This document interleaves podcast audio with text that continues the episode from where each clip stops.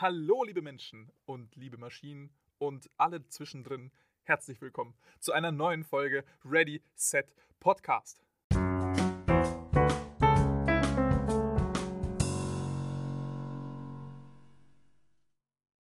Und heute haben wir ein ganz, ganz besonderes Thema. Wir blicken auf das Jahr 2021 zurück. Wer ist wir? Andreas Heimeyer, mein Name. Bernard Einsiedler. Ich bin heute französisch. Laura ist leider nicht dabei. Ich gehe gar nicht drauf ein, was der neben mir gesagt hat. Oh, ich habe mir eine gute Joke überlegt. Und es ist, dass ich französisch bin. Laura ist heute leider nicht dabei. Sie ist nämlich gerade dabei, für Pro7 zu arbeiten. Äh, ihr seht, Laura macht den wichtigen Scheiß, während wir einen Podcast aufnehmen, dreht sie eigene Filme, arbeitet für Pro7 und so weiter. Aber das hält uns nicht davon auf. Aber das hält uns nicht. Hält es uns davon auf. aber das hält uns nicht auf, über 2021 zu sprechen. Das heißt, wir quatschen zuerst über das Filmjahr im Allgemeinen, dann ein bisschen über das, was uns persönlich beschäftigt hat und am Ende vielleicht noch ganz kurz einen Ausblick. Worauf freuen wir uns denn im Jahr 2022? Aber bevor wir mit dem Ganzen starten, Bernhard, was war denn der letzte Film, nicht den du überhaupt gesehen hast, sondern der letzte Film, den du 2021 gesehen hast? Oh, scheiße, da muss ich direkt nachschauen. Und ich versuche irgendwie aus dem französischen Ding zu kommen. ähm, ich schüttle meinen Kopf. okay, eigentlich müsste ich jetzt Spanisch sprechen, weil der Film In the Heights habe ich gesehen. Den habe ich mir am 30. Dezember um 3 Uhr morgens angeschaut. Für unsere Musical-Folge, Reference dazu. Shameless sehr, Plug. Shameless Plug. Ich habe ihn sehr genossen. Anthony Ramos. Tolle Musik von Lin-Manuel Miranda. Mittlerweile, Andy, habe ich den Namen oft genug gedroppt. Don't give a fuck about this guy. Was hast du denn zuletzt 2021 gesehen? Ich habe zuletzt ähm, The Father äh, gesehen mit Anthony Hopkins in der Hauptrolle, Oh. wofür er auch den Oscar bekommen hat. Kurze Plotumschreibung. Es geht um einen alten Mann, der an Demenz leidet. Und der lebt bei seiner Tochter, weil er eben alleine nicht mehr leben kann. Und das Spannende an der Sache ist, dass wir den Film aus seiner Perspektive erleben. Also, dass wir eben nicht, wie, äh, wie öfters schon gezeigt, die Perspektive haben, wie sich Menschen mit Demenz verhalten, sondern wie ist es für Menschen, die Demenz haben. Also, dass beispielsweise die Schauspielerin einfach plötzlich wechselt, die seine Tochter spielt. Dass wir solche Shenanigans haben, dass wir aus der. Perspektive von Anthony Hopkins Charakter es wirklich erleben können. Absolut kranker Film, sehr deprimierend, aber wahnsinnig gut. Also auch wirklich einer der besten Filme, den ich letztes Jahr gesehen habe. Oh, das klingt richtig wild. Das ist richtig, richtig wild. Cuts deep. Shit. Ja, den habe ich mit äh, Flo angeschaut und Shoutout. danach Flo, I love you. Ähm, und danach war das halt wirklich so, boah, ist man erstmal eine Runde spazieren gegangen, hat jetzt nicht die besten Jokes gerissen dann danach. Die, die Jokes waren average. Kind of mid. Nee, aber war, war intens auf jeden Fall. Aber nicht nur der Film war intens, auch das Filmjahr 2021 war sehr intens. Oh ja. Viele, vieles ist passiert. Ey, sehr, sehr vieles ist passiert. Und einer der Gründe, wieso wir jetzt auch eine Woche später diese Veröffentlichung haben, ist auch mitunter Covid. Covid hat auch unser Team getroffen in den unterschiedlichsten Formen und Farben. Manchmal hatten wir es selbst, manchmal hatten äh, unterschiedliche MitbewohnerInnen etwas. Also das Team von Ready Set Podcast wurde von Corona dahingerafft. Aber das Gleiche muss man auch für die deutschen Kinos sagen und fürs Kinoschauen allgemein. Deshalb, Bernie, an dich erstmal. Wie fandest du Kinoerlebnis 2021 mit Corona? Ähm, ich war tatsächlich erst gestern Nacht wieder im Kino und auch wenn Corona mich dazu zwingt, eine Maske zu tragen, auch wenn Corona Kinos einfach sehr viel leerer zurücklässt, Mhm. was ja jedes Mal, wenn ich, wenn ich damit konfrontiert bin, schon so eine Melancholie und Trauer auch aufbringen lässt, hat es mir keine Freude am Kinogehen genommen. Wenn nicht sogar das Gegenteil. Also der, Ent, der Entzug, den man vom Kino hatte. Ach so, okay. Mhm. Ja, also, dass man äh, von, 2002, äh, von 2020 bis zum 1. Juli Mhm. Ja, genau. nicht ins Kino konnte. Ho, Junge. Das hat, das, ohne Scheiß, ich weiß, was du meinst. Vor allem das Ding ist, wir haben ja alle ähm, darauf hingefiebert, wann machen die Kinos wieder auf. Ja. Und in Bayern hätten sie ja schon früher aufmachen dürfen. Da hätten sie am 10. Mai ja schon aufmachen dürfen. Mhm. Problem war, es gab halt einfach keine Filme. Ja. Also die Filme haben sich einfach verzögert und es gab so viele Verschiebungen auch wieder 2021, was wahnsinnig frustrierend war. Ich kann es jetzt kaum mehr beschreiben. Wir hängen ja immer noch hinten nach mit einigen Filmen. Mhm. Last Night in Soho zum Beispiel haben wir uns im Dezember kurz vor Weihnachten angesehen. Mhm. Der hätte ja ein Jahr davor rauskommen sollen. Ja. Ich meine, auch No Time to Die hätte äh, 2020 rauskommen sollen. Black Widow hätte 2020 rauskommen sollen. Ja. Viele, viele Filme, ähm, die sich einfach komplett verschoben haben. Eigentlich sollten wir jetzt über Fast and Furious 10 reden, anstatt Ja. über Fast and Furious 9. Ich meine, wir zwei reden so oder so nicht über Fast and Furious. Ich wollte gerade fragen, reden wir über Fast and Furious? Ich bin nicht vorbereitet für das. es kommt noch, es kommt noch.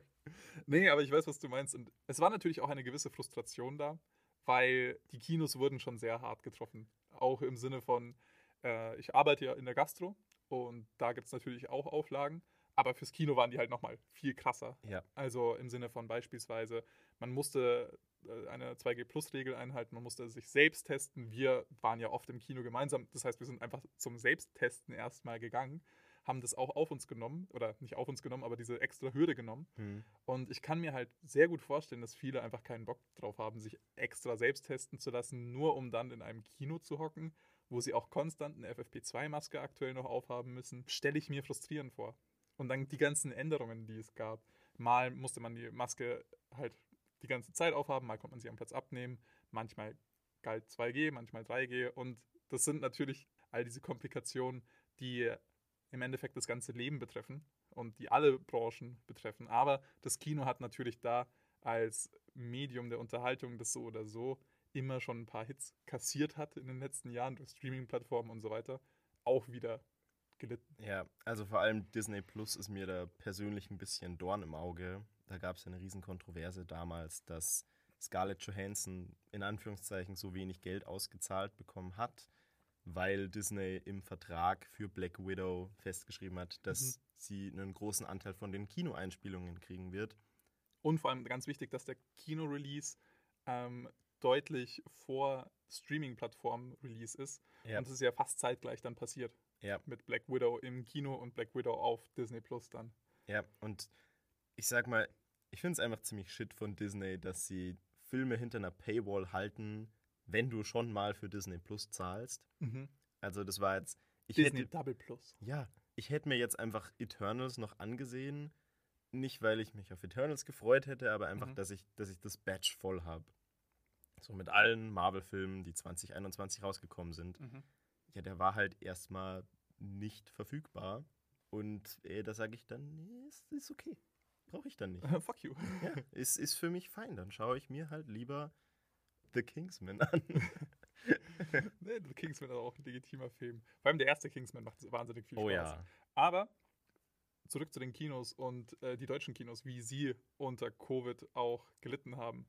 Weil, zumindest positiv, es ging den deutschen Kinos besser als 2020.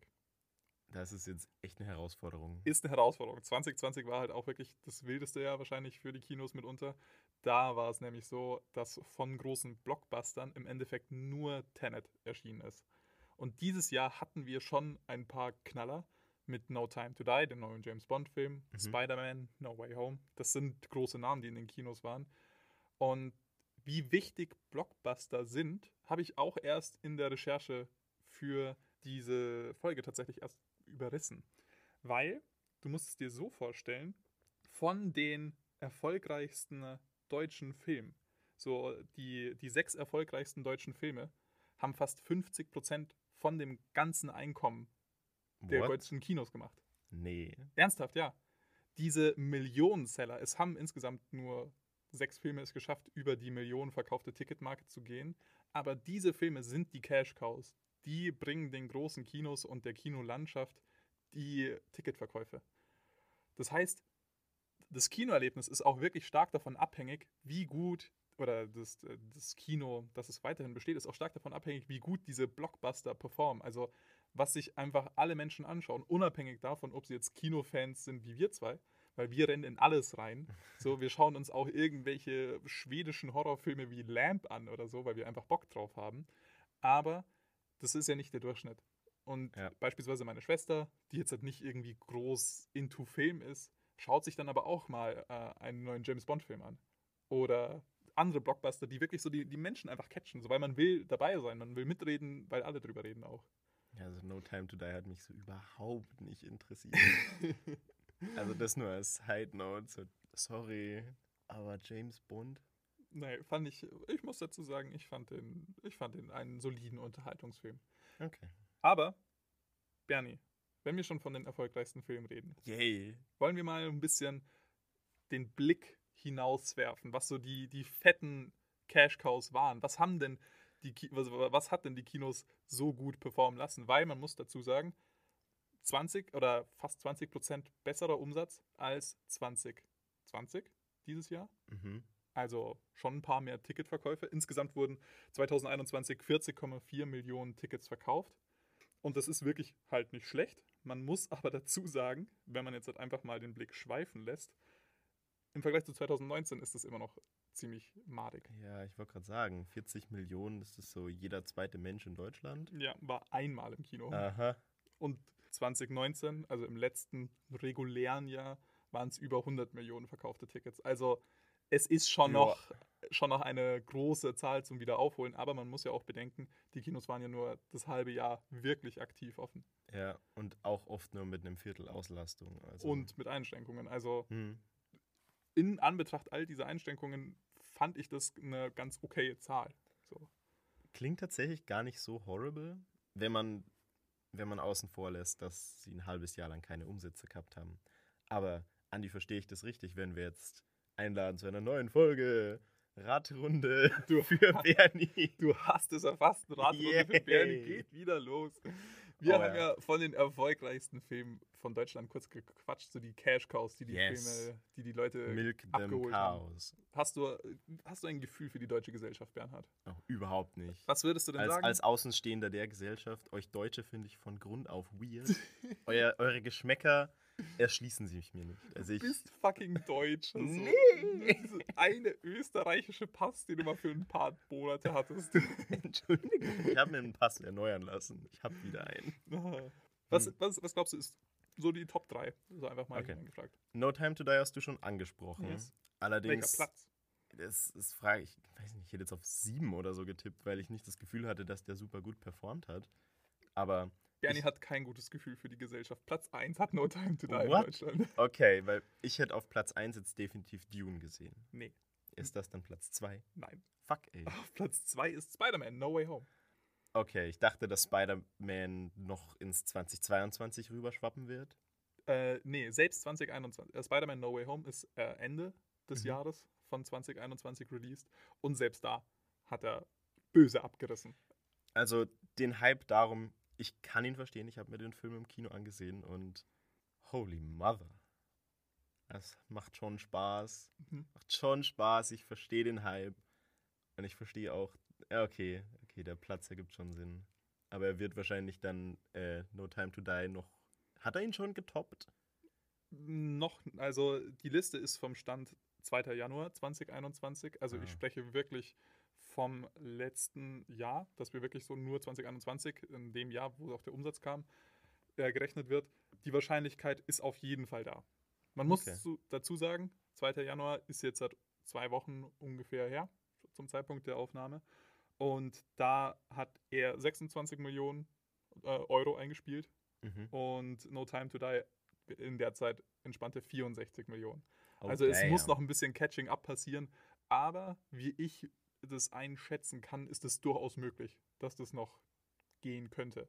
Vermuten, wenn ich jetzt halt Geld setzen müsste, boah, glaube ich, dass No Time to Die den wahrscheinlich behält, den Platz. Mhm. Aber muss man einfach mal schauen. Also ich, ich würde mein Geld dann tatsächlich auch bei No Time to Die lassen, einfach weil wir gerade noch die 25%-Regelung für Kinos haben. Ja. Also ich glaube, bei einem normalen Kino-Release hätte No Way Home übel abgesahnt. Aber vielleicht hätte dann auch No Time to Die besser performt. Man kann es nicht wissen. Und äh, wie gesagt, das ist ein Close Call. Vielleicht. Platz Äh, 3. Bernie, jetzt wird's spannend. okay. Ähm, ich habe so eine leise Nee, es stimmt wahrscheinlich nicht. West Side Story? Nee, es ist Fast and Furious 9. Ich habe nicht mal mitgekriegt, dass der rausgekommen ist. Der ist relativ ganz, ganz am Anfang vom Jahr released. Ähm, das war dieses Plakat mit diesen Oh ja, mit Rau- diesen, äh, mit diesem Rauch, einfach Ja, mit die Rot, Farben. Grün, Blau und so weiter, sehr intens. Also ein wirklich schönes Cover, muss man sagen. Aber Das ist so die einzige Kritik, die wir zu diesem Film loswerden können, ist ein wirklich schönes Cover. ja. Dann auf Platz 4 ist Dune. Okay.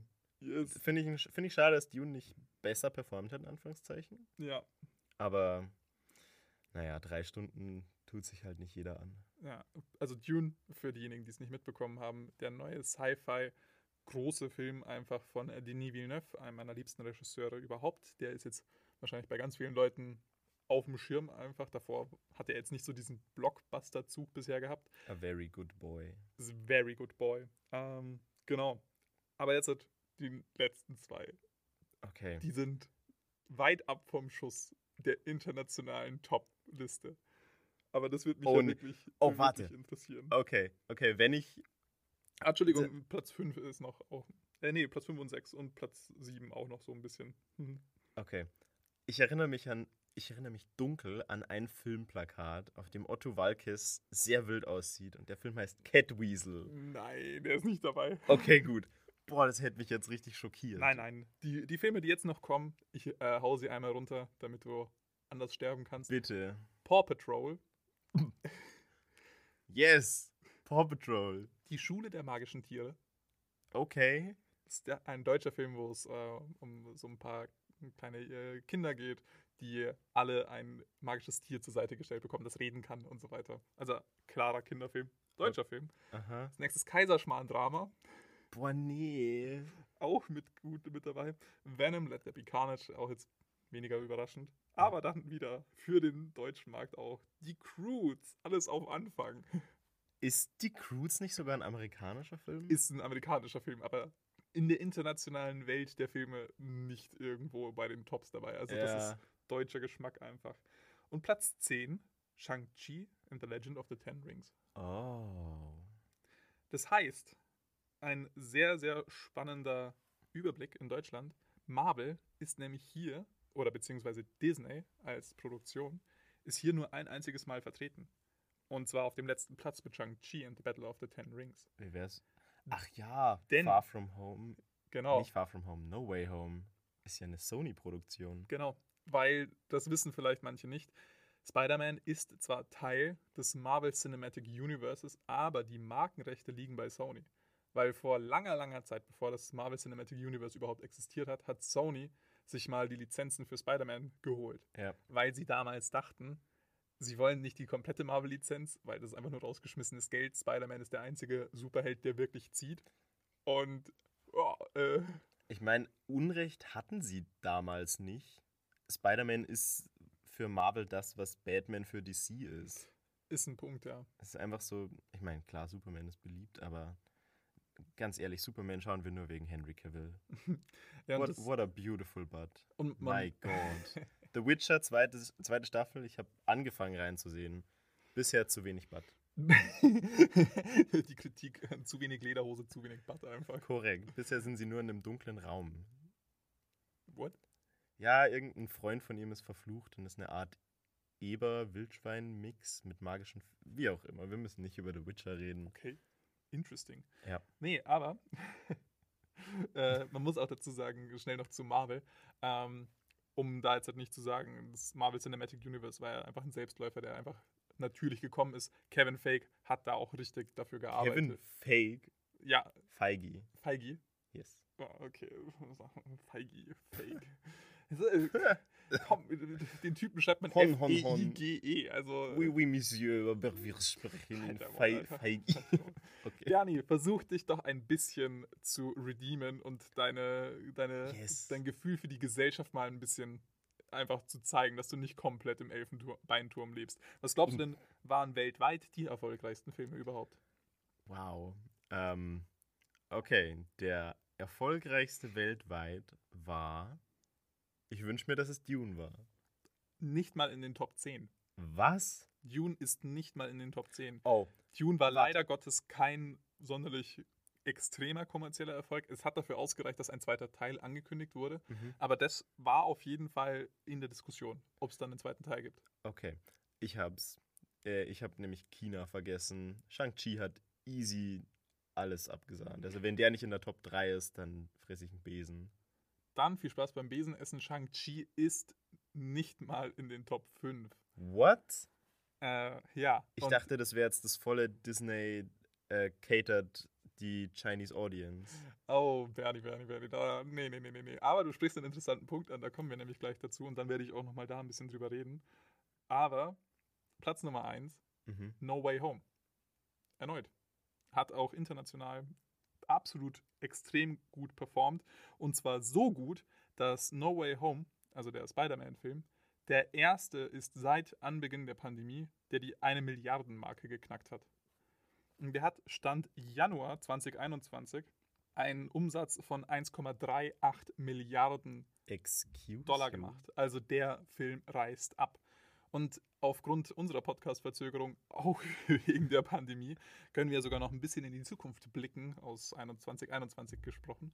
Ähm, Stand 14. Januar, also nur fast zwei Wochen später, Mhm. hat er ganz entspannt nochmal 300 Millionen Dollar obendrauf gelegt und ist jetzt aktuell bei 1,6 Milliarden Dollar. Holy mother. Das heißt, dieser Film, der, der zieht noch, der macht noch richtig, richtig viel Cash.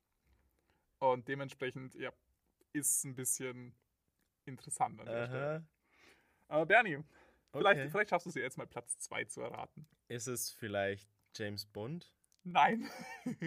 ich, ich kriege ja gar nichts hin. ich weiß. Ich, vers ich versuche so ein bisschen die Liste von davor durchzugehen. Ich weiß, ich weiß. Es hat ja auch Sinn gemacht, weil ich tease es ja immer an so ein bisschen. ja. Aber jetzt kommen wir zu einem spannenden Punkt. Äh, Ich bin mir nämlich recht sicher, dass du noch nie in deinem Leben von Platz 2 gehört hast. Platz Nummer 2 heißt Battle of Lake Changchin. Der erfolgreichste nicht-amerikanische Film aller Zeiten. 900 Millionen US-Dollar. ja. Oh Absolutes Powerhouse überhaupt. Was glaubst du denn, was das für ein Film sein könnte? Gott. Ist es vielleicht ein chinesischer Film? Du hast es erfasst. Battle of Lake Changxing ist ein chinesischer Film und der war das Jahr über auch mit Abstand der erfolgreichste Film und wäre es auch noch geworden, wenn nicht eben noch No Way Home gekommen wäre. Also No Way Home hat es äh, geschafft, dem Filmjahr 2021 dann doch wieder eine amerikanische Marke draufzudrücken, aber Battle of Lake Changxing war lange Platz Nummer 1. Ja. An der Stelle für die Audience und für dich, Bernie. Mhm. Du fragst dich vielleicht, was zum Teufel ist das für ein Film? Ich habe vor, glaube ich, Monaten mal so beim Insta durchswipen Ah. irgendwas gesehen von Battle at something something, a Chinese film, very popular. Und ich war Mhm. so, ich habe gerade die Bewegung vom Hochscrollen gemacht. Ich habe es hart ignoriert. Mhm. Aber du hast gerade, du hast gerade so eine Memory unlocked. Den Es gab gerade so den Screen, wo ein Schlüssel in ein Schloss und so, und so, a core memory has been restored. Mhm. Und dann, vielleicht weißt du, weißt du sogar noch, worum es ging? Um einen, einen Kampf an einem See. Du hast es erfasst. Oh, ich bin so gut heute. Es geht um den Koreakrieg. Und es geht darum, wie die chinesischen Truppen eine Schlacht gewonnen haben gegen die amerikanischen Truppen. Also an der Stelle, Geschichte und Politikwissenschaft rentiert sich mal. Der Koreakrieg ist für niemanden positiv ausgegangen. Ich wollte gerade wollte grad fragen, so, mhm, Die positiv? Grenze, also wir befinden uns im Jahr 1950, so in der Zeit befinden wir uns. Und die Grenze, wo der Koreakrieg angefangen hat, da hat er dann auch wieder geendet. Die Grenzen haben sich ständig hin und her verschoben, sind aber dann ursprünglich wieder bei Nord- und Südkorea verblieben. Ein unendlich brutaler Krieg und absolut, also es sind so viele Menschen gestorben und es war für niemanden ein Erfolg.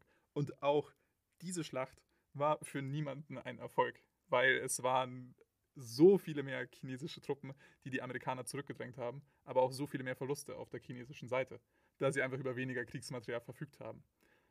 History Drop an der Stelle kurz wieder pausiert. Jetzt kommt nämlich der Punkt, dieser Film ist nicht unabhängig entstanden. Der wurde, nat also der, na, natürlich, der wurde von der kommunistischen Partei auch unterstützt und dementsprechend sehen wir hier 1A Propaganda auch.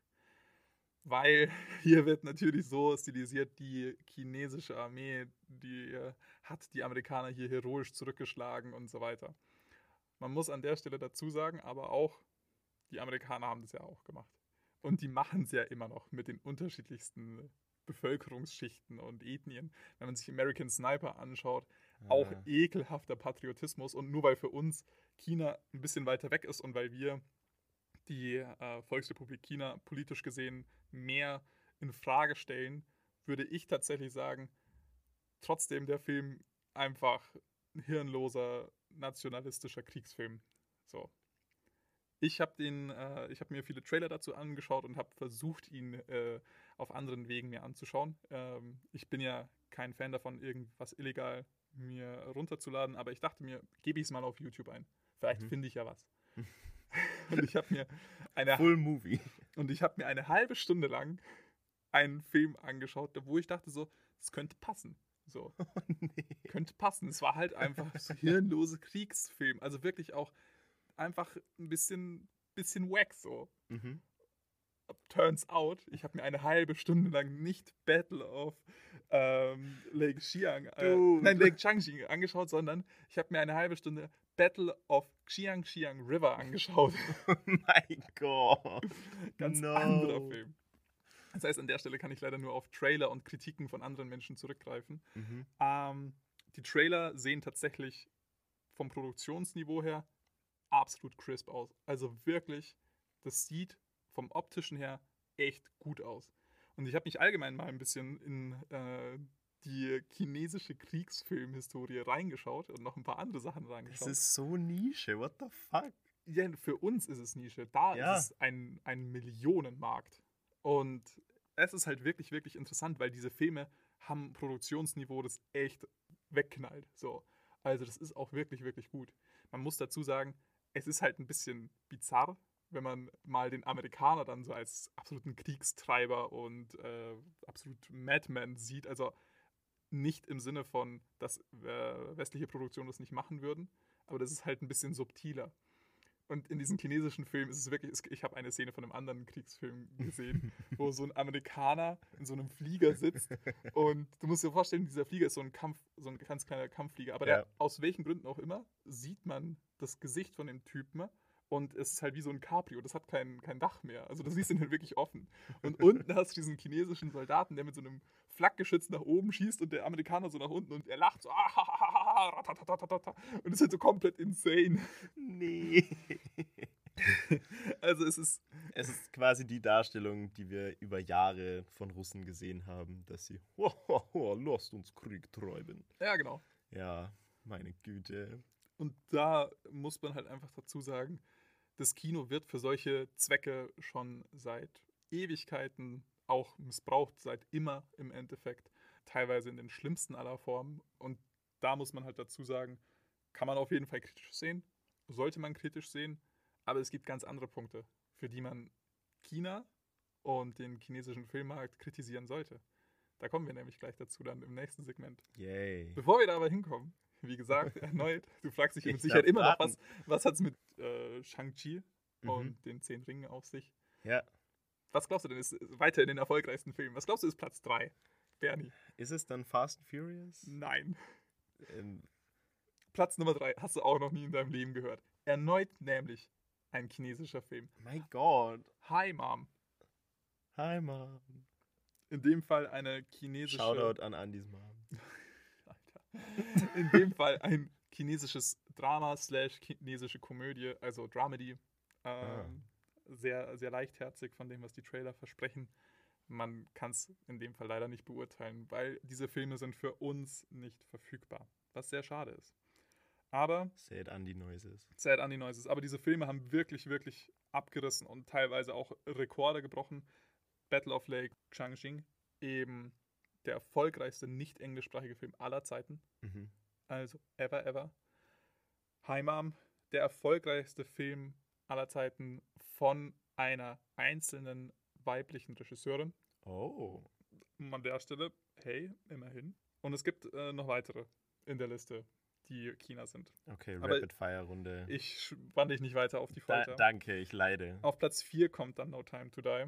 Thank you. Weltweit insgesamt 774 Millionen US-Dollar eingespielt. Also Das ist erstaunlich wenig für einen James Bond, oder? das ist, das ist relativ wenig. Ich habe es mal in einer anderen Folge schon mal angesprochen. Bei dem Produktionsniveau von einem 007 und von, diesem, von dieser Scale an Film ist eine Milliarde tatsächlich so das Ziel. Und ab dem Zeitpunkt ist, kann man so sagen, hey, nice, richtig, richtig erfolgreicher Film. Um es kurz in Perspektive zu setzen, Spider-Man hat ja auch die Milliardenmarke geknackt und ist damit der insgesamt 48. Film, der die Milliarden geschafft hat. So. Mhm. Also es gibt inzwischen schon ein paar, die das auch hinbekommen, so diese kranken Zahlen einfach auch zu ziehen. Dann als nächstes Fast and Furious 9. Yay. Detective Chinatown 3. Oh, warte. Fast and Furious 9, natürlich. Family. Family. Family. Gott, ich habe das Meme komplett vergessen. Ich dachte, du sagst jetzt was zu Detective Chinatown 3. Nee, Alter, keine Ahnung, was das ist, aber Family. Ja, There's nothing more important than Family. äh, bei Detective Chinatown 3 geht es nicht um Family. geht es um, ja, das ist wieder Comedy. So ein bisschen auch wieder ein chinesischer Film. So Mystery Comedy und eben Detektive, aber auf sehr, sehr urban und casual angelegt. Mhm. Auch interessant an der Stelle, der erfolgreichste R-rated Film, also FSK 18 aufwärts, der nicht englischsprachig ist. Mhm. Um kurz alle zu erinnern, der Platz 1 wäre Deadpool in dem Fall. Das war der erfolgreichste FSK 18 Film aller Zeiten bisher, wenn es Okay. um Money geht. War der Money. FSK 18? Ich dachte, der Ja. wäre ab 16. Nee, nee, nee. Vielleicht war ich dann illegal im Kino. Also, damals. sagen wir es mal so, in Deutschland kann es sein, dass er FSK 16 ist. Man Mhm. spricht von R-rated im amerikanischen Für Sinne. Radical. Und das ist im amerikanischen, wenn ich mich nicht täusche, 17 plus. Also Ah. das FSK 18 Translated gibt es ja in Amerika in der Hinsicht nicht. Okay. Und dann geht es weiter mit Venom, Godzilla vs. Kong und dann auf Platz 9 und Platz 10 endlich mal ein paar Disney-Marvel-Produktionen. Yay. Shang-Chi and The Legend of the Ten Rings und Eternals. Okay. Shang-Chi fand ich echt underwhelming. Und zu Eternals kann ich nichts sagen. Und jetzt natürlich die Frage, wieso, weil du hast diese Mhm. berechtigte Vermutung in den Raum geworfen, warum ist Shang-Chi denn nicht dabei? Das- Wieso ist es nicht in den Top-Tops, wenn es denn einen chinesischen Markt unter Umständen erreichen könnte? Die Frage stelle ich mir wirklich, weil wir erleben ja schon seit längerem in Marvel-Filmen, dass Stories gern auch so geschrieben werden, dass chinesische Audiences und ja, China an sich recht gut dabei wegkommt, wenn man an Doctor Strange zurückdenkt, dessen Origin-Story ursprünglich in Tibet gespielt hat Mhm. und es wurde umgeschrieben, dass es in war es Nepal? Es, es war auf jeden Fall eine unproblematischere chinesische Region. Dann war es nicht Nepal. Okay, dann war es definitiv nicht Nepal, aber es war, es war irgendeine chinesische Region. Wie auch immer. Und sowas wird halt seit Jahren getan, weil der chinesische Markt nur eine gewisse Anzahl pro Filmen erlaubt, Yes. die nicht chinesisch dorthin kommen dürfen. Soweit Mhm. ich weiß, oder? Yes, das sind äh, weniger als 100 Filme, die Damn. pro Jahr zugelassen werden. Ich habe die Zahl gesehen, ich habe sie mir leider nicht rausgeschrieben. Ich dachte, es wäre zwischen 80 und 50, weiß ich auf jeden Fall. 69. Xi Jinping, absoluter Meme-Lord, confirmed. Hat sich einfach gedacht, Gönjamin. oh, Gottes Willen. Nein. Turns out, Eternals. Eternals. Eternals. Turns out Eternal. Turns out, Eternals und Shang-Chi sind gar nicht in China gelaufen. Wow, okay, fuck you. Jetzt natürlich aber wieder erneut die Frage. Es werfen sich immer weitere Fragen auf und jetzt will ich wirklich mal kurz ein bisschen Zeit auch nutzen, um über China zu sprechen. Weil China ist. Jetzt nutzen wir Zeit. Ja, jetzt Die nutzen- 20 Minuten davor. Die 20 Minuten davor war nur so angeteasert, aber Ja. jetzt, jetzt, kommt, jetzt kommt auch wirklich Ein so der Deep Dive. Ein Leute, Deep Dive in China. ihr dachtet, das wäre ein Filmpodcast, aber nee. Yes. Kultur, Geschichte. China, let's go. Ähm, Nur Cars. Kultur, Gesch Geschichte in China. I'm gonna be quiet for a minute. Yes. Nee, das Ding ist, ich ähm, studiere international, also ich studiere Politikwissenschaft dazu und in der internationalen Politik ist China immer, immer relevanter. China ist inzwischen einfach eine Weltmacht geworden, was vor 20 Jahren noch gar nicht so im Diskurs stand einfach. Die chinesische Wirtschaft war sehr, sehr am Boden und ist jetzt einfach auf Platz 1 von der stärksten Wirtschaftskraft. Und das lässt sich auch auf den Filmmarkt übertragen. Der chinesische Filmmarkt ist inzwischen der größte überhaupt. Er ist auf Platz 1. Und das hat natürlich unterschiedliche Auswirkungen. Wenn wir jetzt halt einmal ganz kurz noch einen Rückblick auf 2021 werfen. Der Oscar, die wichtigste Filmverleihung überhaupt, bester Film, ging an Nomadland. Wieso, Amazing. wieso erwähne ich diesen Film? Die Regisseurin von Nomadland, Chloe Zhao, ist eine Chinesin. Inzwischen lebt sie nicht mehr in China, aber sie ist äh, eine gebürtige Chinesin und wurde dementsprechend auch von der Kommunistischen Partei erstmal gefeiert. Für Oh. Nomadland hat auch die Golden Globes gewonnen und da in der Presse rauf und runter, was für ein Manifest. Wie toll ist das denn? Es geht wirklich ganz, ganz in die Absurden hinein. Beispielsweise 2019 hat Green Book den Oscar gewonnen. Green Book hat überhaupt nichts mit China zu tun, aber eine von den Finanz, äh, finanzierenden Personen war eine Chinesin auch wieder. Und da hat dann auch China gesagt, hey ja, Green Book eigentlich ja unser Verdienst im Endeffekt. Also Power Move. es geht zum einen Your movie, my movie. also es geht wirklich so in die, die Absurden hinein, wie sehr China diesen Nationalstolz und diesen ähm, Patriotismus feiert einfach. Und Chloe Zhao wurde dementsprechend auch komplett äh, wie eine Göttin verehrt erstmal in den Medien. Aber dann kam ein acht Jahre altes Interview mit dem Filmmaker Magazine raus. Und da hat Zhao auch kritisch über China gesprochen. Ganz schlechter Move. Ganz schlechter Move, in dem Fall zumindest äh, karrieretechnisch gesehen, zwischenmenschlich sehr guter Move. Und sie hat einfach die äh, Umstände in China massiv kritisiert. Sie hat mitunter einfach gesagt, dass es ein Ort ist, wo es von Lügen wimmelt. Und um ganz kurz wirklich ein Originalzitat aus dem Interview auch schnell vorzulesen. It goes back to when I was a teenager in China, being in a place where there are lies everywhere. You felt like you were never going to be able to get out. A lot of info I received when I was younger was not true, and I became very rebellious toward my family and my background. I went to England, suddenly, and relearned my history. Studying political science in a liberal arts college was a way for me to figure out what was what is real. Arm yourself with information and then challenge that too. Man sieht Oh. auf jeden Fall kritische Worte, sehr eindeutige kritische Worte gegenüber China und vor allen Dingen auch dem kommunistischen, der, der kommunistischen Partei in China und wie sie das Land führt. Und das hat Auswirkungen gehabt. Dann wurde nämlich Sau komplett zensiert. Und wir sprechen hier nicht nur von so ein bisschen, sondern gesilenced einfach.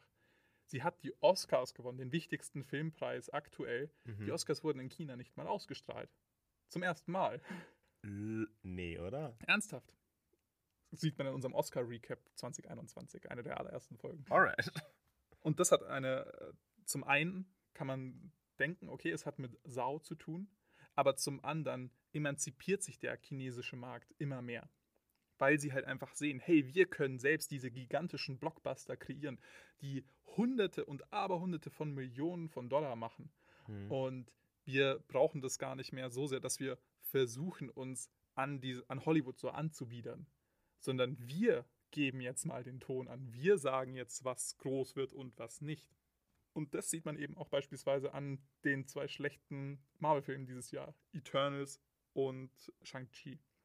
Denn Eternals wurde auch von Chloe Zhao Regie geführt. Oh. An der Stelle muss man dazu sagen, Marvel hat schon, oder beziehungsweise Disney hat ja schon 2018 diesen Job gegeben, also vor all dieser Kontroverse, vor Nomadland und dem Aufschrei in China.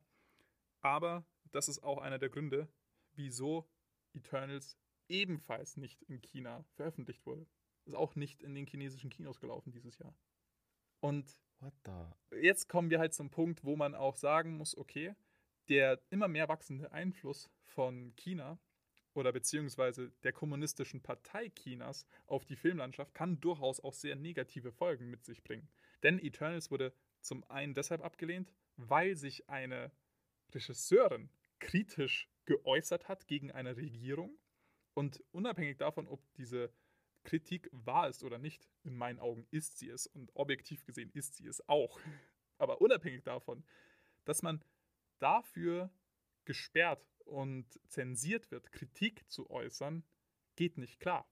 Nope. Das ist halt einfach richtig, richtig asozial. Und es wird noch schlimmer. Eternals und Shang-Chi sind nicht nur deshalb nicht in China erschienen, weil sie von Leuten produziert wurden, wo die chinesische kommunistische Partei sagt, nö, das wollen wir nicht, sondern in diesem Film werden auch die unterschiedlichsten Menschen dargestellt. Mit den unterschiedlichsten Lebensweisen, den unterschiedlichsten Beziehungen und so weiter. Und da gibt es halt einfach ein paar Modelle, die passt der kommunistischen Partei einfach nicht, die passen denen nicht. Und sagen deshalb, nö, das wollen wir nicht. Das ist so, hey, Marvel und Disney nähert sich Queerness an. Dann kommt China und ist so, yay. Es ist nicht China, kommunistische Partei. Das ist halt wirklich ein ganz, ganz wichtiger Punkt, dass es von der kommunistischen Partei eben eine Doktrin von oben herab ist auf das Volk. Weil eben, man sieht es ja an Chloe Zhao selbst. Sie kritisiert ja eben haargenau dieses System und es gibt auch viele in China, die das System kritisieren. Dementsprechend, das muss man immer im Hinterkopf haben. Das sind natürlich sehr negative Entwicklungen unter Umständen. Und es geht dann darüber hinaus, wie wenn ein Michael Bay beispielsweise mit dem vorletzten Transformers-Film 2014 ganz viele Plugs gemacht hat und dann irgendwie da eine chinesische äh, Handymarke reinhaut in einem Film. Oder wenn er da jo. Mark Wahlberg eine, einen chinesischen Drink trinken lässt, um sich einfach so ein bisschen anzubiedern, muss man dazu sagen, hat 2014 noch fantastisch funktioniert. Ja, natürlich. Ähm, das war eine andere Zeit. Aber jetzt hat funktioniert das halt auch irgendwann nicht mehr und jetzt müssen halt andere Schritte gefahren werden unter Umständen, um eine chinesische Audience erstmal abzuholen.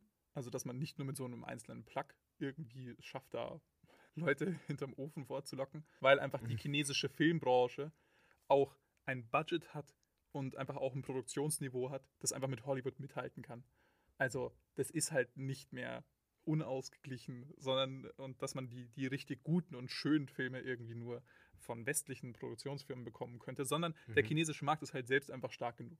Da jetzt halt einfach auch Filme rauszuballern, die wirklich, wirklich, wirklich gut aussehen. Und dann kann man halt wirklich nur hoffen, dass das keine negativen Auswirkungen hat. Aber an der Stelle muss ich halt einfach ein bisschen Pessimismus auch äußern für die Zukunft des Kinos, weil ich bin mir nicht sicher, ob Disney eine Chloe Zhao eingestellt hätte für einen Marvel-Film, wenn es zu dem Zeitpunkt die Kontroverse schon gegeben hätte, wo sie das beschlossen haben. Weiß ich wirklich nicht. Ich bin mir bei Disney mittlerweile so unsicher. Ich traue ihnen alles zu und gleichzeitig bin ich mit so viel, so viel Frust auf, auf diese Company in dieses Jahr gestartet, was sich auch bestätigt hat.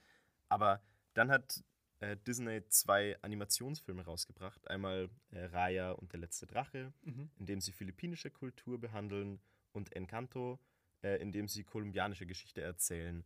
Und Raya fand ich jetzt nicht super, aber es sind Filme, die sehr divers sind, die fernab von diesem extrem weißen Disney-Storytelling ist, das wir über Jahrzehnte hatten und es ist extrem schön zu sehen, zumal auch die Castings auf eine Art geschehen, die super inklusiv sind, bei denen wirklich authentische SchauspielerInnen auch aus den jeweiligen Ländern gecastet werden.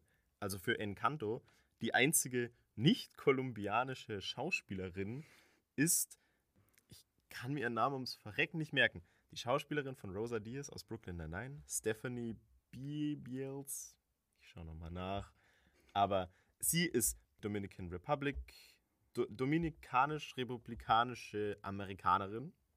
Das ist ein Wort. Genau, und sie, sie singt und spricht Mirabelle, das ist ein Hauptcharakter, und alle anderen Darstellenden sind kolumbianischer Herkunft. Und das ist so, yes, yes, so kann es auch laufen. Disney, ich bin stolz auf euch. Und auf der anderen Seite haben wir eben dieses, ja, wir nähern uns einem Markt, wir nähern uns natürlich einem Markt an. Und ich glaube, da muss eben der Unterschied gemacht werden. Wir nähern uns einem Markt an oder wir nähern uns einem Regime an. Ja, und, genau, das ist halt jetzt ja. halt ein Punkt, wo man sich einfach fragen kann, wie wird sich das in der Zukunft entwickeln? Ja. Wird man da massive Entscheidungen treffen oder nur so kleine Entscheidungen?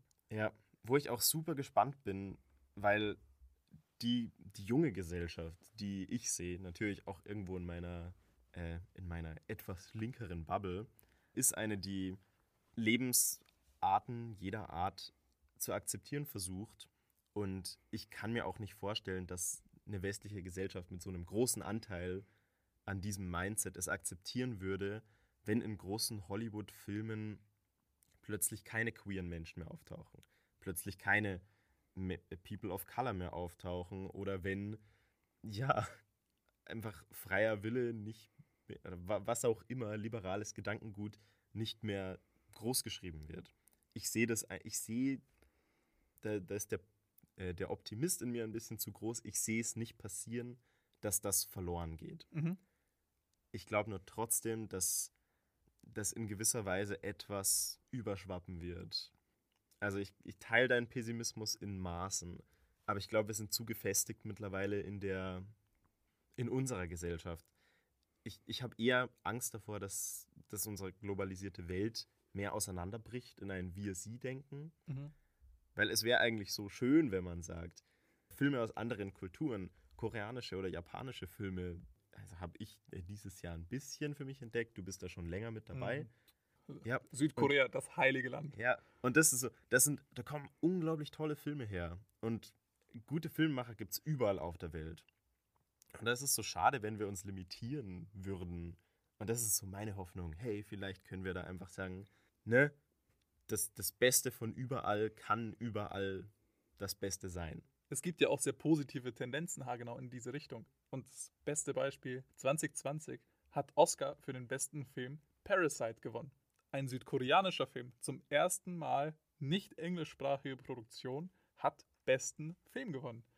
Und das sind ja auch positive Entwicklungen, die so schön sind und die mich so, so glücklich machen und so, so freuen einfach, dass endlich auch mal, oder dass endlich mal wieder auch wirklich der beste Film des Jahres Ja. gewonnen hat bei den Oscars. Und nicht der weiße Film, der zufällig Hollywood behandelt. Nee, und No offense, La La Land. Ich hab dich gemocht, aber. La La Land hat nicht Best Picture gewonnen. Ah ja, das war Moonlight. Ja. Sorry, La La Land, ich wollte nicht. Anyways. Moonlight an der Stelle ein sehr spannendes Charakter-Drama, das eben einen Schwarzen und seine Lebensgeschichte in der Hauptrolle hat. Das heißt, weg von äh, White America. Damn. An der Stelle eine Entschuldigung an die Oscars. Ich habe zu früh geurteilt. Das heißt, wir haben wirklich so ein bisschen Pessimismus, aber auch Optimismus. Mal so, mal so. Aber wir wollen die Folge natürlich optimistisch versuchen enden zu lassen. Yes. Wir wollen sie richtig optimistisch enden lassen. Mit Liebe. mit ganz viel Liebe und unseren Film-Highlights von 2021. Deshalb erstmal einfach vorweggeworfen. Wie war denn für dich das Filmjahr 2021? Oh. Ich will jetzt nicht ausholen und sagen, 2021 war das Jahr, in dem ich angefangen habe, mich mit Filmen auseinanderzusetzen. Aber genau so war es. Wir haben den Podcast natürlich schon früher gestartet, aber ich kann dieses Jahr eigentlich als erstes festhalten, indem ich versucht habe, mich tiefer mit Filmen auseinanderzusetzen, Mhm. indem ich versucht habe, Klassiker nachzuholen, indem ich ja, mich mit mehr als nur dem, was ich gerade auf dem Screen gesehen habe, auseinanderzusetzen. Mhm. Und da ist sehr viel, sehr viel Schönes bei rumgekommen. Mhm. Auch sehr viel Frust, weil es gibt so viele schlechte Filme. No offense, Twilight, aber ho. Bernie hat sich ja wirklich äh, die, die Aufgabe erlegt, so Twilight komplett anzuschauen. Und danach die wilden Kerle komplett. Das Ja. war, oh yeah, Comic Sans als Font auf einem Trikot war schon immer eine gute Idee. Das war so eine kleine Aufgabe von mir im Sommer. Ich dachte, ich muss ein paar richtig schlechte Filme gesehen haben, dass ich gute Filme wieder mehr wertschätzen kann. Hat so semi-gut funktioniert. 2021 ist für mich am meisten unter dem Stern gestanden, dass Film wieder loslegen kann. Mhm. Also wirklich die, die Pause, die Kino einlegen musste. Die Pause, die die ganze Branche auferlegt bekommen hat. Und die sie leider immer noch, also die leider immer noch in gewisser Weise mit Handschellen durch die Gegend läuft. Man muss dazu sagen, diese Pause ist aber auch teilweise selbst auferlegt, weil sie eben bewusst Kino-Releases nach hinten verschieben, dass sie eben mehr Einspielergebnisse dann erzielen können. Also No Time to Die hätte ja auch 2020 releasen können in der Theorie oder ein Black Widow, aber man wollte eben versuchen, mehr Publikum abzuholen. Kann man jetzt auch auf der anderen Seite wieder sagen, müssen sie ja auch bei diesem harten Produktionsniveau, aber Mhm. wollte ich nur kurz reinwerfen. Ja. Erzähl weiter. Nee, ist auch legitim.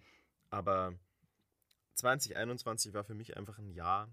Es muss nicht heißen, dass die Filme, die dieses Jahr rausgekommen sind, das reflektiert haben. Aber gefühlt war dieses Jahr einfach ein Aufbruchsding für mich. Mhm. Ich habe mich selbst und meine, meine Art, Filme zu genießen, einfach intensivieren können. Und ja, ich habe das Gefühl, dass das Kino an sich einfach so ein so, so was viel diverseres geworden ist. Vor diesem Jahr war es eine Seltenheit, dass ich in unbekanntere Filme gegangen bin und der gute Andi an der Stelle auf die Schulter geklopft. Äh, der zerrt einen halt mal in Filme wie Fabian und der Gang vor die Hunde, was dann nicht ein guter Film ist, aber was ich mir nie angeschaut hätte. Mhm. Und auch der Film macht spannende Sachen. Also auch da muss man irgendwo für manche Dinge Respekt zollen. Mhm. Fabian und der Gang vor die Hunde. An der Stelle deutscher Film. Interessanteste erste halbe Stunde. Ja, von Kinoerlebnis allgemein, würde ich sagen. Wo ich mir dachte, fuck, das könnte einer meiner Lieblingsfilme ever werden. Turns out, dauert dann halt noch zwei Stunden aufwärts und wird eine sehr 0815 Liebesgeschichte. Das heißt, ja, ouch an der Stelle. ja, Aber die erste halbe Stunde super interessant. ziemlich cool auch. Ich finde es super cool, was du sagst, dass es für dich so ein bisschen ein entscheidendes Jahr war und eine neue Veränderung. Weil ich habe mir natürlich auch überlegt, was hat denn die Laura dazu zu sagen und habe sie Laura. im Exil versucht zu erreichen. Ich habe Brieftauben losgeschickt und sie hat mir auf WhatsApp geantwortet. Oh, ein Traum. Und sie hat, äh, ich habe die Frage gestellt, wie würdest du dein Filmjahr 2021 in ein paar Worten zusammenfassen? Ah, Sie hat geantwortet mit einer wunderschönen Antwort, wie ich finde. Sie sagt, großartig und enttäuschend zugleich. Letzteres, weil einfach das Kinoerlebnis gefehlt hat und ich zudem leider sehr, sehr wenig Zeit hatte, neue Filme generell zu sehen. Großartig aber, weil ich meinen eigenen Film gedreht habe und weil die Filme, die ich gesehen habe, entweder spannende, aufregende neue Filme waren oder meine liebsten Klassiker. das ist Laura. Eine Oh. schöne Antwort, ne? Mir wird gerade richtig warm ums Herz. Vor allem ein ganz entscheidender Punkt ist, für diejenigen, die es noch nicht wissen, Laura hat ihren ersten eigenen Spielfilm gedreht. Was? Bernie war als Statist oder als Nebenrolle auch mit dabei. Ich habe keine Erinnerung an diese, an diese Ereignisse. um Gottes Willen. Äh, Ich habe für 20 Alles Leute gekocht, daran erinnere ich mich. stimmt, du warst ja auch viel hinter der, also du warst ja mehr hinter der Kamera auch tätig und hast ja da mehr Arbeit reingesteckt auch. Aber nichtsdestotrotz, Laura hat ihren ersten eigenen Spielfilm gedreht, Milkshakes und andere Versuchungen. Release wahrscheinlich 2021, Save the Date, da werden wir mit Sicherheit. 2002. Ey, 2022, Mensch. fuck, ich werde alt. Bist alt. Befindet sich aktuell noch in der Post-Production. Deshalb hat Laura auch einfach wenig Zeit. Plus ihre aktuelle Arbeit bei Pro7. Aber da kommen wahrscheinlich in der Zukunft noch ein paar Infos. Wie war dein Filmjahr? Hast, hast du noch irgendwas beizutragen zu dieser schönen Note, die Laura getroffen hat? Ja, ich, muss, ich muss auch wirklich sagen, für mich war 2021 wahrscheinlich das beste Filmjahr bisher überhaupt, weil ich so viele Filme, also ich habe über 100 Filme dieses Jahr gesehen und so viele tolle Sachen dabei waren, wo ich mir wirklich dachte, "Mm, nice.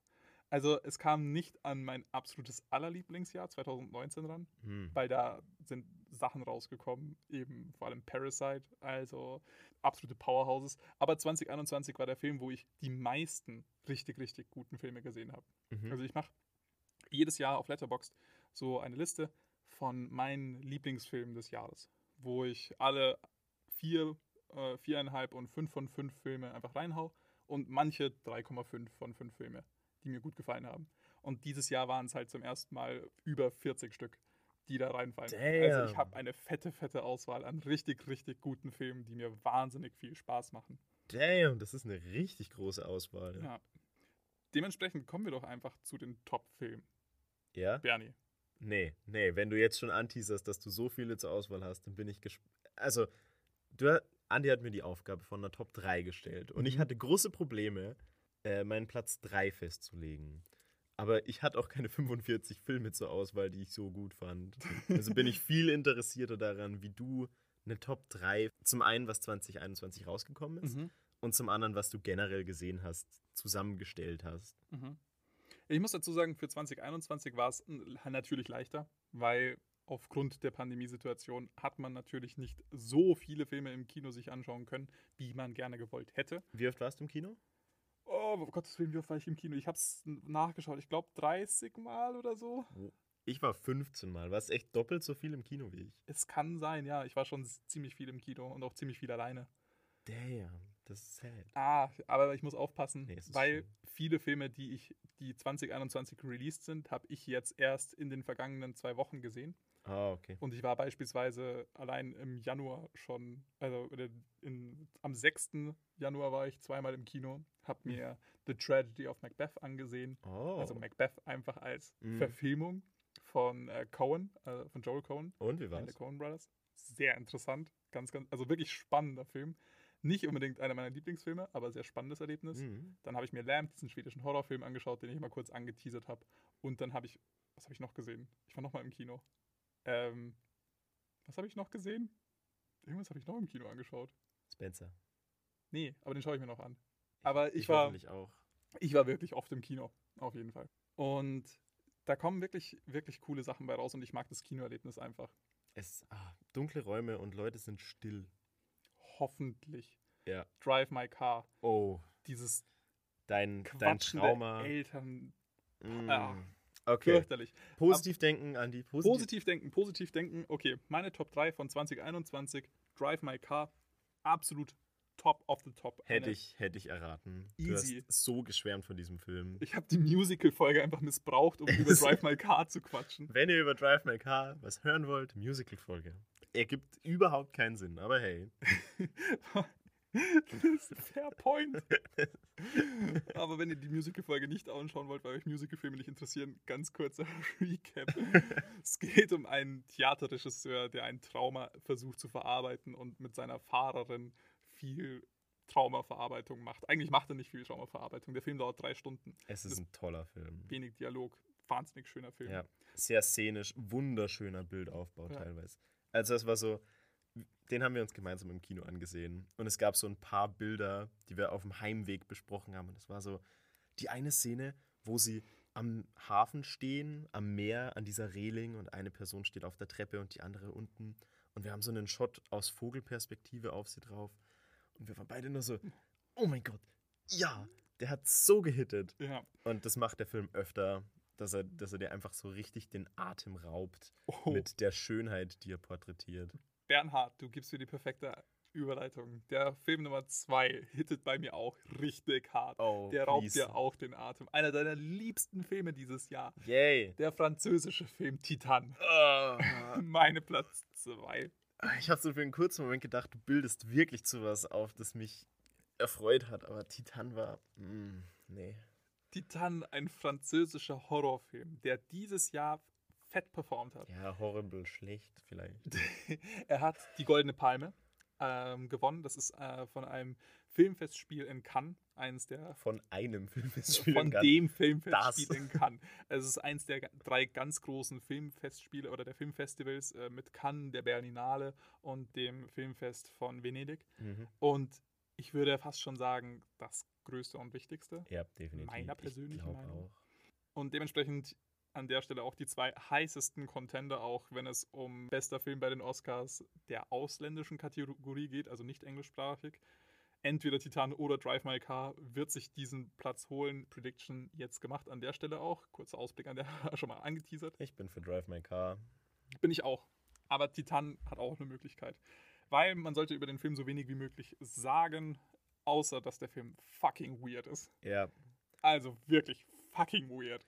Also, ich kann mir vorstellen, dass man mit dem Film richtig viel Spaß haben kann im Kino. Ich kann aber auch sagen, dass er mich absolut verloren hat. Und ich weiß, damit bin ich die absolute Minderheit. Dieser Film ist wunderbar angekommen und die Leute sind alle so, wow, Second Coming of Jesus und what a, was ein hervorragendes Ding. Und ich saß da drin, Anni und ich saßen daneben. Wir waren im Andreasstadel. Das ist das kleinste Kino in Regensburg. Ich glaube Ja. fast entweder das oder das Kino im leeren Beutel. Ja, aber ich glaube, das. Andreasstadel ist noch ein bisschen kleiner. Und wir sitzen da beide. Wunderschönes so. Kino. Ja, ungefähr zehn Leute waren mit uns im Kino und der Film ist vorbei. Und Andi fragt mich so, und, wie fandest ihn? Und ich nur so, der war so scheiße. Hab davor nichts von diesem Film gewusst. Und Andi so, boah, nee, für ihn war das gerade so eine tolle Filmerfahrung. Und diese, diese, diese absoluten Gegensätze, die wir in, in diesem Kino erlebt hatten und rückblickend, wo ich mir eingestehen muss, dass um uns rum zehn Leute noch waren und ich einen Rant losgelassen habe darüber, wie kacke ich diesen Film gefunden habe. Und sich alle wahrscheinlich gedacht haben, was bist du denn für ein Dillo, der einfach nicht so die, diese, dieses amazing Thing erkennt. Das war schwer zu verarbeiten, aber ich kann heute einfach stärker aus dieser Erfahrung herausgehen und sagen, sorry, Titan ist Einfach gut und ich habe es nicht erkannt, Bernhard. Danke dafür. Bernie, mein Platz 3. Da bin ich jetzt sehr gespannt. um dich etwas abzuholen, ist, vermute ich stark, dein Platz 1. Oh, jetzt, jetzt weiß ich, dass es nicht Dune ist. Ich, will, ich kann drüber reden, aber ich meine, das ich ist dein. Platz 1. Äh, es ist der neue Wes Anderson-Film und Daddy Anderson ist, ist halt schon so Schä Schätz Schätzchen. In The French Dispatch geht es um eine Zeitung, den French Dispatch, eben, der von Bill Murray geleitet wird. Mhm. Und ähm, der Film arbeitet mehr oder minder in einer Drei-Akt-Struktur, damit, dass ja, einzelne Geschichten, einzelne Kolumnen erzählt werden. Ich würde, ich würde sagen, nein, es sind nicht drei Akte, sondern es sind drei Kurzgeschichten oder drei Ja. einzelne Geschichten. ne?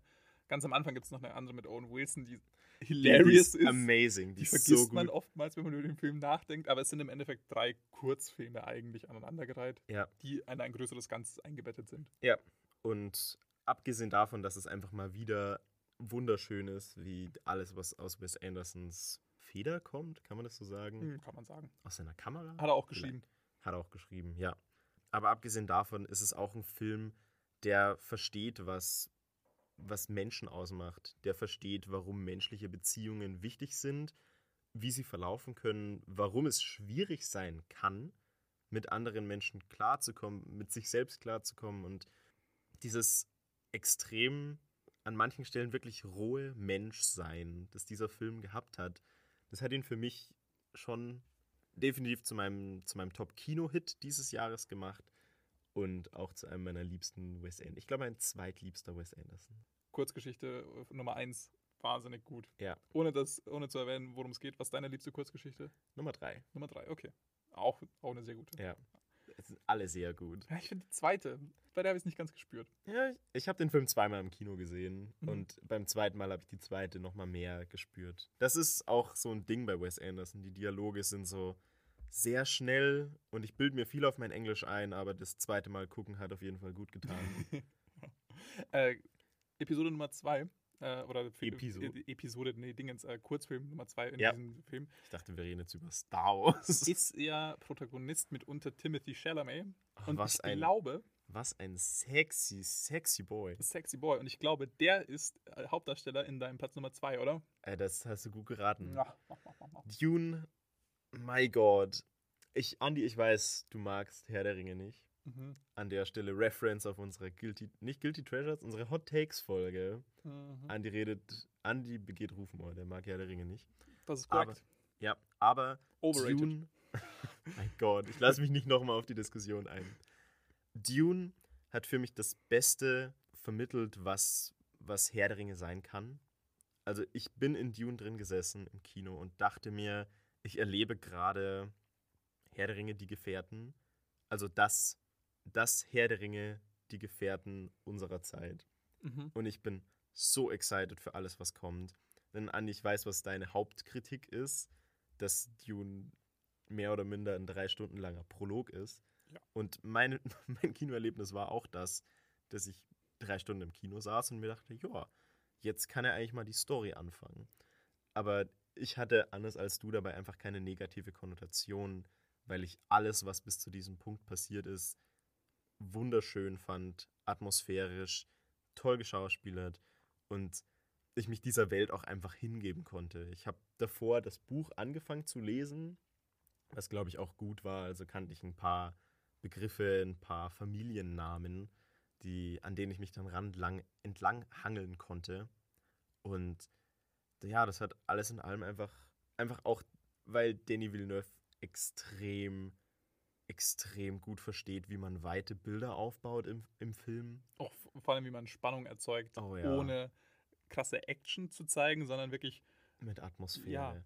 Also Ja. an der Stelle, ich muss auch zustimmen, äh, Dune ist ein, ein Blockbuster, den ich dieses Jahr auch wirklich nicht schlecht fand. Ich fand ihn wirklich gut, muss Mhm. ich auch sagen. Aber mein Hauptkritikpunkt wäre immer noch, dass ich finde, dass die Charaktere nicht so richtig zur Geltung kommen und dass da Emotionalität einfach fehlt. Aber ich will gar nicht drauf eingehen, was Ja. mir nicht gefallen hat. Ich kann verstehen. Ja. Wenn man, wenn man Herr der Ringe mag, ne? Onward to the next point. Äh, Was ist dein Platz 3? ich mache einfach den S-Pull und ja, habe beschlossen, drei Filme zu nennen. Animationsfilme waren dieses Jahr echt gut. Top 3. Nicht Platz 3, dreimal Top 3. Animationsfilme. Äh, als erster meiner Top 3 ist Luca zu nennen. Das ist der Pixar-Film dieses Jahres. Mhm. Ein wunderschöner Film, in dem es um Sea-Monster geht, die, wenn sie an die Oberfläche Hast du gerade Sea-Monster statt Seemonster Ja, gesagt? ich habe, okay. In dem es um Seemonster geht. Danke, Andi. Ähm, die, wenn sie an die Oberfläche kommen, wie normale Menschen aussehen. Und der kleine Luca, der will die Welt sehen und beschließt, in ein, ja, in ein Menschendorf raufzugehen, die eine ziemlich krasse Subkultur haben von wir bringen Seemonster um. Was? Also, warte, warte, ich wollte gerade sagen, also wie Ariel die Meerjungfrau, nur auf Pixar. Quasi. Nice. Ja, und es, es hat immer so ein bisschen die Tension, dass Luca und sein Freund Alberto, dass die, ja, dass herausgefunden wird, oh nein, sie sind Seemonster und dann werden sie bestimmt aus dem Dorf gejagt. Aber, Mamma mia. Mamma mia, Silenzio Bruno. Der, der Film ist einfach richtig schön. Er nimmt sich nicht super viel vor und ich muss sagen, dieser, dieser Hut von, äh, dieses Schema von, ah, sie dürfen nicht herausfinden, dass wir dieses Geheimnis haben, ist ein bisschen overused, aber das hat mich an keiner Stelle an diesem Film gestört. Es war einfach extremer Vibe, diese, diese italienische Stadt am, am Meer zu sehen und ja, und dem Luca dabei zuzusehen, wie er über die Sterne lernt, wie er, wie er und sein Freund versuchen, eine Vespa zu gewinnen und ja, einfach nur schön. Auch einfach nur schönes Encanto, habe ich schon angesprochen. Die Musik komplett von Lin-Manuel Miranda, my boy. Hate this Äh, guy. Es, ich liebe ihn.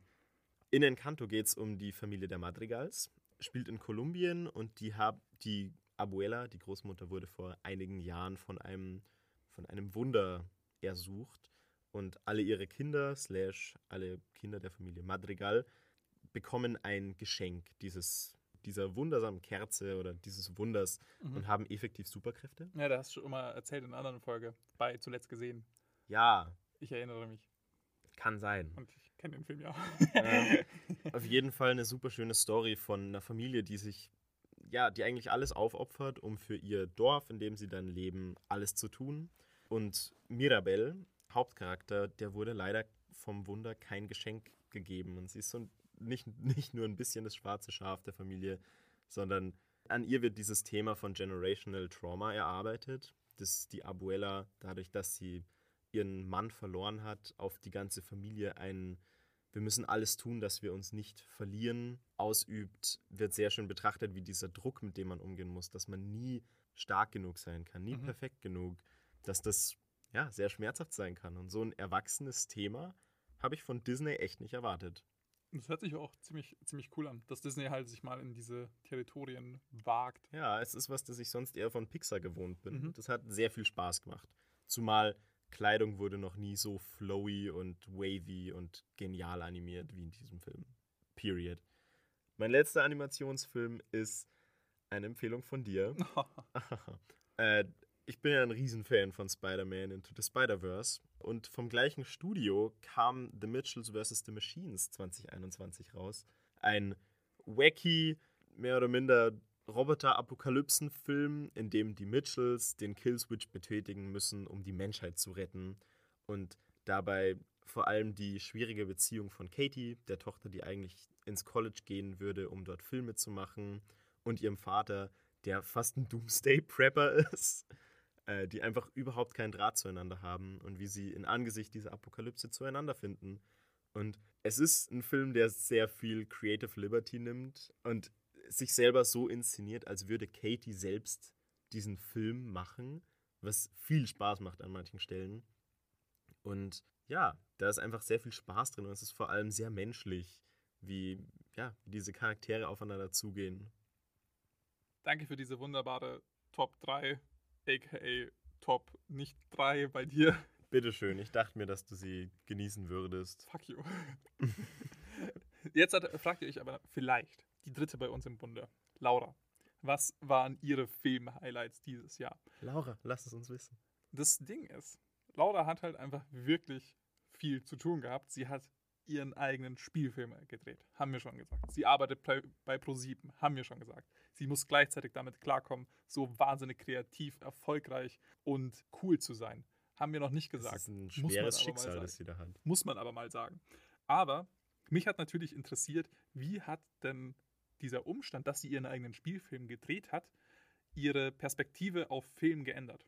Und da hat sie mir eine Sprachnachricht geschickt, dass wir sie jetzt zum Abschluss unseres Jahresrückblicks 2021 auch nochmal in Persona hören können.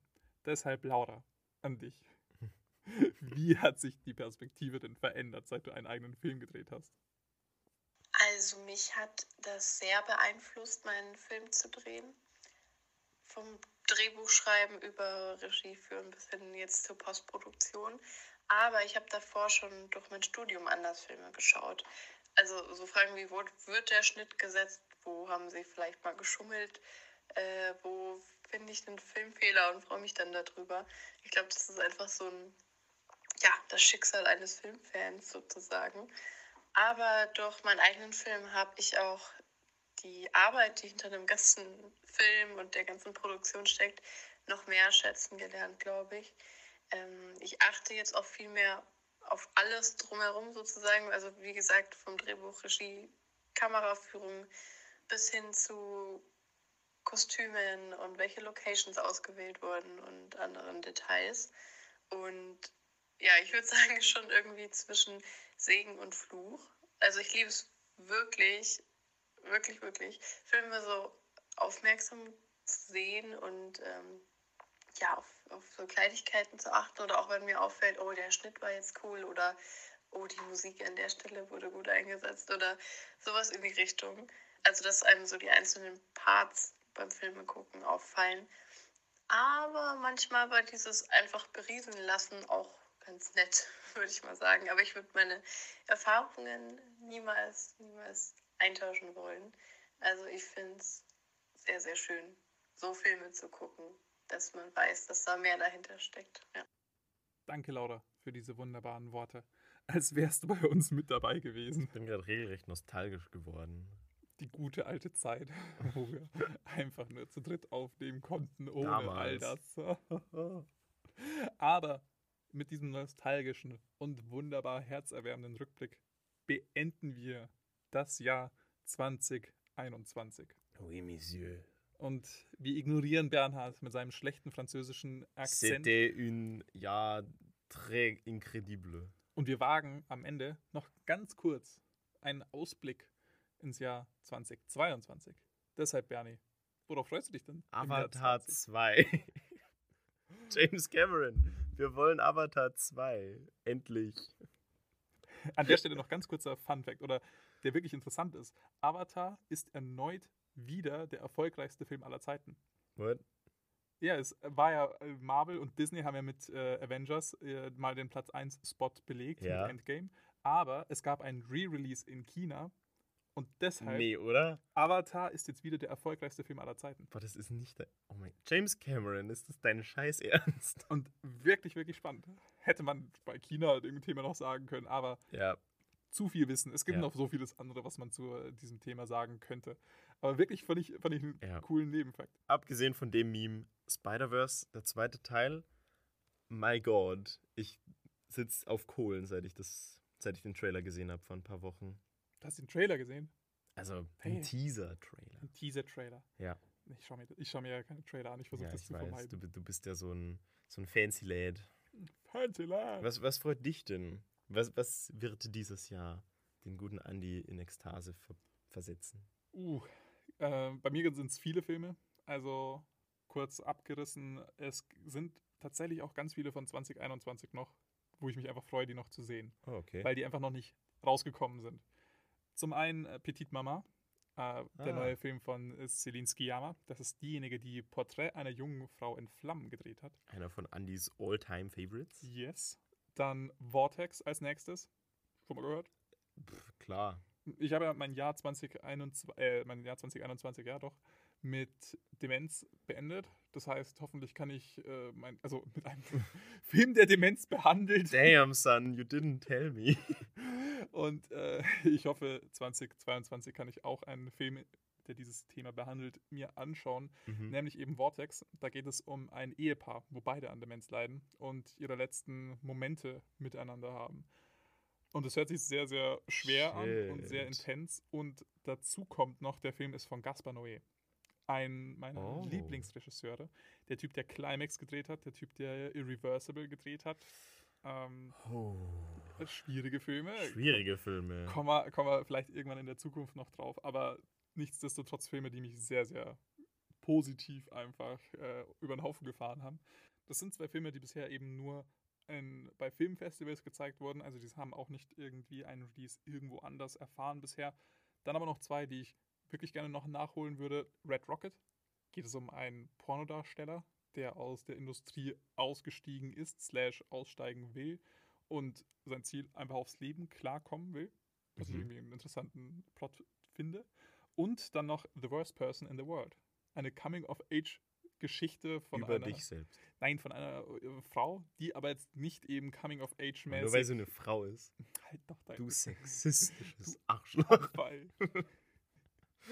An der Stelle von äh, Celine, äh, Celine Sciamma kann ich eine andere Coming-of-Age-Geschichte empfehlen, nämlich Tomboy. Hm. Mag ich echt super, super gerne. Habe ich mit Bernie angeschaut. Toller Film. Aber in dem Fall geht es auch um eine Frau und eine Coming-of-Age-Geschichte. Aber eben nicht im klassischen Sinne, dass es um wirklich Coming-of-Age von jung zu alt geht, sondern die Person ist schon 20. Und sie hat dieses Coming-of-Age-Ding in ihren 20ern. Und Oh. ist äh, sehr, sehr interessant. Netter weil, Twist. Ja, vor allem, weil diese Person die schlechtesten Entscheidungen überhaupt trifft und eine schlechte Oh Entscheidung. no. Deshalb der Titel The Worst Person in the World. Und ich habe Bock, mir den anzuschauen. Das klingt. Shotgun, da bin ich dabei. Shotgun, da ist er dabei.